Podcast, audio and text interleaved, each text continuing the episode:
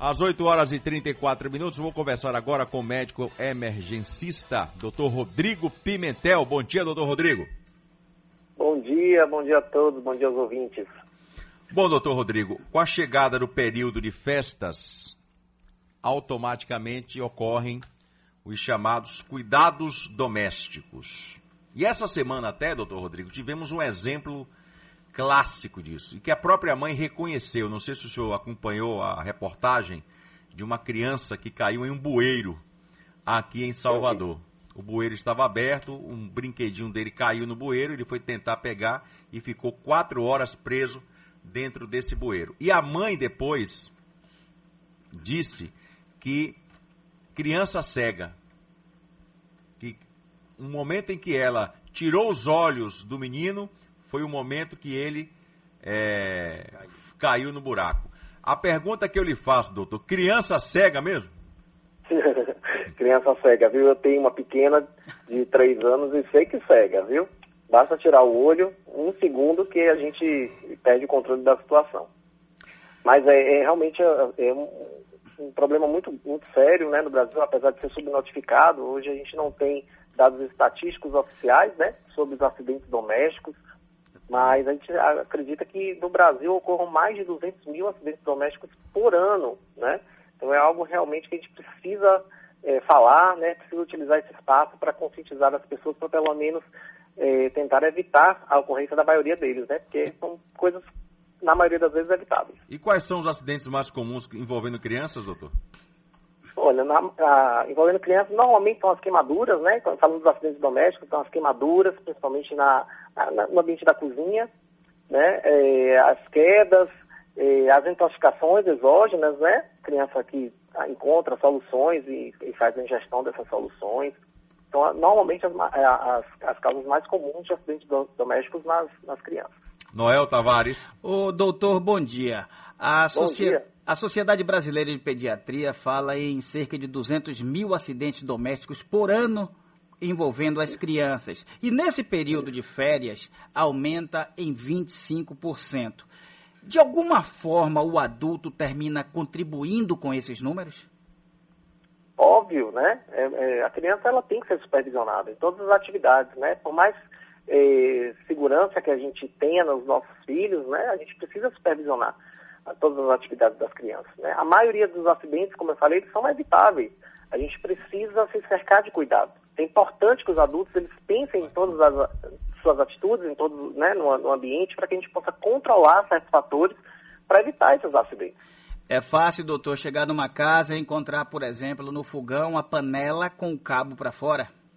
Isso, exatamente. Ou deixar a criança tomar um banho de piscina sem supervisão de adulto, né?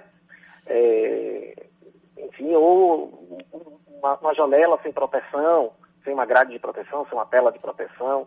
Né? São coisas que a gente precisa pensar antes, né? Não deixar o acidente acontecer para daí a gente tomar uma atitude. Existe também um grande vacilo, doutor, que eu vejo, vira e mexe, a criança, é, os pais vão para uma casa, para a casa de um amigo, de um parente, e deixa a, a criança, o filhinho, com o cachorro daquela casa, que não tem aproximação, que não conhece, que está conhecendo daquele momento. Isso também é perigoso, né, doutor? Muito. A gente tem que lembrar que a responsabilidade pelos animais domésticos é do proprietário, né? Quem responde legalmente, inclusive, pelos, pelos animais domésticos são os proprietários. Né? Os animais domésticos, eles são, apesar da gente amar, né? Eu também tenho uma cachorrinha, amo minha cachorrinha, mas a gente tem que saber que são animais irracionais, né, que agem por instinto e que, num ambiente desconhecido, ou às vezes com uma pessoa desconhecida, podem agir de forma eh, não esperada, né? E a gente precisa saber que nós é que somos os donos, né, que somos responsáveis pelas atitudes dos nossos animais também. É, o Noel trouxe no, na, na, no bloco anterior, doutor Rodrigo per, fez perguntas sobre a, a questão dos cuidados é, domésticos, né? Um outro tema aí, já envolvendo a questão da pandemia, esse chamado aí novo normal, e eu já conversei com, médicos, com arquitetos, engenheiros, né, sobre essa, esse novo normal também no campo da construção civil. Então hoje é, é obrigatório, quase que uma, uma obrigação técnica, se construir imóveis hoje dentro de um padrão que atenda as pessoas idosas, aquelas pessoas que vão ficar mais tempo dentro de casa. Aí com as crianças, a pergunta que eu te faço é essa, é, é, que eu te faço é essa. É, existe a possibilidade, existe também essa obrigação desse novo normal atender também a, a, as questões de segurança que envolvem as crianças, doutor Rodrigo? Olha, do ponto de vista técnico, assim, da engenharia, não sei se existe uma obrigatoriedade, né, da gente pensar nisso, mas eu acho que enquanto pais, né, enquanto responsáveis pelas crianças, nós temos que sim nos preocupar, né? Existem normas de segurança, existem normas regulamentadoras, né, é, que, que, que, infelizmente, na maioria das vezes são feitas depois que acidentes acontecem, né, mas que a gente precisa se preocupar, né? Então, por exemplo, é, adaptar a casa para colocar telas de segurança né, para essas crianças, principalmente aqueles que moram em apartamento, é, barreiras físicas para evitar que a criança tenha acesso à cozinha, né? Isso é uma coisa simples, fácil de ser feita e pode ser adaptada, né, pelos pais, para que as crianças não entrem na, na cozinha e se deparem com, como a gente falou aqui, com cabos de panela, enfim, com objetos cortantes, facas, tesouras e tal. Eh, os objetos que devem ser oferecidos para as crianças, eles têm uma regulamentação, né? os brinquedos têm lá uma orientação para que idade aquele, aquele brinquedo é, é, é, permitido, né? aquilo já foi pensado exatamente para oferecer segurança para aquela criança. Né? Então, essas pequenas coisas que a gente pode fazer, que independente de uma legislação maior, independente de uma norma regulamentadora oficial, né? a gente pode, enquanto responsáveis por essas crianças, está tá, é, fazendo, né? Atitudes, atitudes simples que a gente pode estar tá realizando para oferecer mais segurança. Agora, com relação, doutor, à, à escola, é um outro assunto que daqui a pouco eu vou debater com o senhor também, que é a questão da volta às aulas para as crianças. Mas é, eu, eu, eu, digo com relação aos acidentes que acontecem dentro da escola. Eu tenho um, um caso que, que aconteceu com meu filho, de 5 anos. Ele estava brincando no balancinho, na escorregadeira, melhor dizendo, escorregadeira que chama? É, escorregadeira. Na escorregadeira. E aí, no momento de vacilo da professora, a criança, o meu filho, acabou batendo a cabeça no chão. Escorregou, bateu a cabeça. Felizmente não foi nada grave. É, é muito comum também os acidentes nas escolas, doutor? Olha, é muito comum. Eu posso falar por mim, né? Eu fui uma criança que tive muitos acidentes, inclusive na escola. É, e era tão quieto, né? Coitado de mim. Imagina, mas... mas são coisas que acontecem, é como a gente falou, né? Criança precisa de supervisão. Hoje eu acho que o grande problema da maioria das escolas é questão da superlotação, né? Muitos alunos para poucos profissionais cuidando dessas, dessas crianças. Né? Então a gente precisa ter supervisão. Lógico que acidentes vão acontecer, alguns são evitáveis, outros não, outros vão acontecer. Né? E a gente aí, enfim, o hospital está aí para isso, para que a gente possa é, resolver essa situação mas é, o que a gente precisa é de supervisão, né? Supervisão e, logicamente, precisa ter um olhar na construção dos ambientes, na escolha dos brinquedos, é, para que a gente possa prever possíveis acidentes, né? E tentar evitá-los antes de acontecer, né? Com medidas simples.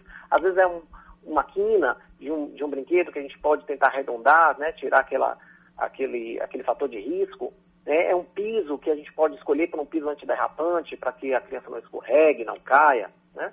São coisas simples que a gente pode prever antes é, do acidente acontecer. Pisos emborrachados deveriam ser mais investidos? Em, em, algum, em algum momento você falou aí da, dos idosos, né? É. Então é, é, fundamental que nos banheiros, por exemplo, onde a gente vai ter trânsito de idosos, né? Não só idosos, mas principalmente deles, é, a gente coloca pisos antiderrapantes, pisos emborrachados, barras laterais para que a gente possa ter apoio, né? Por exemplo, meu filho tem 5 anos de idade, conforme eu disse, né? Ele hoje praticamente já toma banho sozinho. É aconselhável, doutor? Eu acho que a gente tem que dar autonomia, sim, né? Aconselhável, mas é, muito provavelmente você, como um pai dedicado que é, deve já ter pensado nos possíveis riscos ali, né, daquele ambiente, deve ter Com certeza. É, tentado otimizar, né, aquela situação. Com certeza. Diga, Léo. Doutor, mas se o acidente acontecer, por exemplo, a gente sabe que são vários tipos de acidentes, mas vamos utilizar como exemplo a queda de uma escada. Como proceder, doutor? Ótimo, maravilha. É, em situações de queda, né? Em situações de queda, primeira coisa é avaliar o nível de consciência da pessoa, né? Primeira coisa é a gente perguntar, oi, tá tudo bem, tá acordado? Estou aqui para te ajudar, como posso te ajudar? Está assistindo alguma coisa, né? Eu acho que saber o nível de consciência dessa pessoa. E a partir daí procurar ajuda, né? Se foi uma queda, uma cinética muito importante, uma queda né, de uma altura muito, muito importante, o ideal é não tirar o, o familiar, a pessoa, né, do, do local. A gente pode acabar provocando piora das lesões, né? Procurar ajuda especializada, é ligar para o SAMU, é, contactar, e fazer esse resgate, né? Se for uma queda de altura, não for de escada propriamente, né? Mas uma queda de altura, às vezes a gente precisa chamar os bombeiros, enfim. É, procurar ajuda especializada para que a gente não piore as lesões. Enquanto, doutor, a chegada do Corpo de Bombeiros ou do SAMU, por exemplo, se for uma pancada na cabeça, é aconselhável colocar, por exemplo, o gelo? Se tiver um hematoma no local, podemos, em caso de corte, também podemos fazer compressão do local, né, para parar o sangramento. É, mas o mais importante é que a gente possa avaliar o nível de consciência né, e, enfim, manter o apoio e procurar ajuda especializada naquele momento para que a gente não piore lesões, né, principalmente em situações de queda. Em caso de, a gente viu, não teve um trauma cranioencefálico importante, foi uma lesão apenas de membro, né, uma coisa, é, enfim, mais simples, a gente pode, sim, pegar a pessoa, e por conta própria deslocar ela para um atendimento de urgência de emergência, mas sempre avaliando todos os riscos, né? É, doutor Rodrigo, agora eu vou discutir com de, debater com o senhor e a sua opinião é muito importante. A minha decisão ela já foi tomada, claro que em conjunto com, com a minha família. É, o meu filho ele tem 5 anos de idade. O meu filho tem comorbidade. Ele tem obesidade infantil. E nesse momento, né? O que se discute, eu estava até vendo aqui, o prefeito eleito de Salvador, que toma posse a partir do dia 1 Bruno Reis, que toma posse, não, assume a prefeitura dia, dia 1 já está dizendo que as aulas presenciais podem retornar em fevereiro do ano que vem. Do ponto de vista da, da escola infantil, o senhor é a favor da volta às aulas para as crianças nessa faixa etária de 5, 7, 8 anos, doutor? Eu acho que ainda é muito precoce a gente falar em retorno de volta às aulas nesse momento onde a gente está vendo um, um, retorno aí dos números né, de, de casos, as emergências, né, é, dos, dos casos novos de Covid. Eu acho que a gente vai ter que aguardar um pouco mais, né? Fevereiro ainda está muito distante, na minha opinião. A gente não sabe o que vai acontecer, principalmente pós-festas de final de ano, onde as pessoas, é, infelizmente, vão tentar aglomerar, né, vão desrespeitar as orientações oficiais, é, por N motivos, né? É, e a gente não sabe o que vai acontecer nessa dita segunda onda, né? É, eu acho que ainda é muito cedo para a gente falar sobre isso. É, eu acredito que o importante agora é a gente focar nas medidas de proteção, as pessoas têm que usar máscara, têm que manter distanciamento social, evitar aglomerações. Né? Nós ainda não temos uma vacina, esquema de, de vacinação né? No, no, país instituído, nós não temos de forma oficial e, e, enfim, em execução, né? Então a gente precisa manter o isolamento. E isso para tudo, para as escolas, para as festas de final de ano, para as confraternizações de, das empresas, para tudo. Né? Agora, com relação aos cuidados com, com as crianças, no quesito Covid-19, a gente sabe que já é uma realidade, porque no começo dizia, criança, é, ela, não, ela não pega a doença, é uma doença de idoso. E hoje a gente sabe que a realidade é bem diferente. Tem crianças adoecendo, UTIs pediátricas lotadas, crianças morrendo, é, com relação a, a, aos cuidados com a criança, ela é diferente em comparação com os adultos nessa questão que envolve a pandemia, doutor? Nenhum, né? As crianças também precisam usar máscaras, elas também precisam manter nesse momento isolamento social. As crianças de fato vão ter, eh, na, na, falando em proporção, né, vão ter eh, casos mais, vão ser acometidos de forma mais branda pela Covid-19, mas transmitem também, pegam a doença e transmitem também, né? Então a gente precisa manter todos os cuidados com as crianças, os mesmos cuidados que nós temos conosco, né, com os nossos idosos, os mesmos cuidados, não muda absolutamente nada. Ok. Doutor Rodrigo, doutor Rodrigo Pimentel, médico emergencista, queria agradecer muito a sua participação, esclarecedora entrevista aqui sobre acidentes domésticos. é, festas de final de ano. Falando em festas de final de ano, doutor, quais são as recomendações que o senhor faz para quem tem criança em casa e que está pensando em fazer a festinha de final de ano?